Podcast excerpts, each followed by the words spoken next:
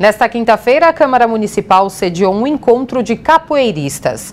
O evento homenageou mestres e contramestres da capoeira. O encontro em homenagem a mestres e contramestres de capoeira aconteceu no auditório externo Freitas Nobres.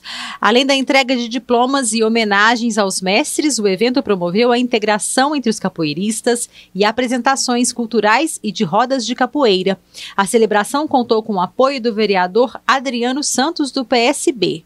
A capoeira é uma manifestação cultural afro-brasileira que envolve elementos de dança, arte marcial, música, jogo e religiosidade. O surgimento da expressão foi protagonizado pelos negros escravizados como forma de resistência à opressão dos senhores e de preservação de suas identidades culturais.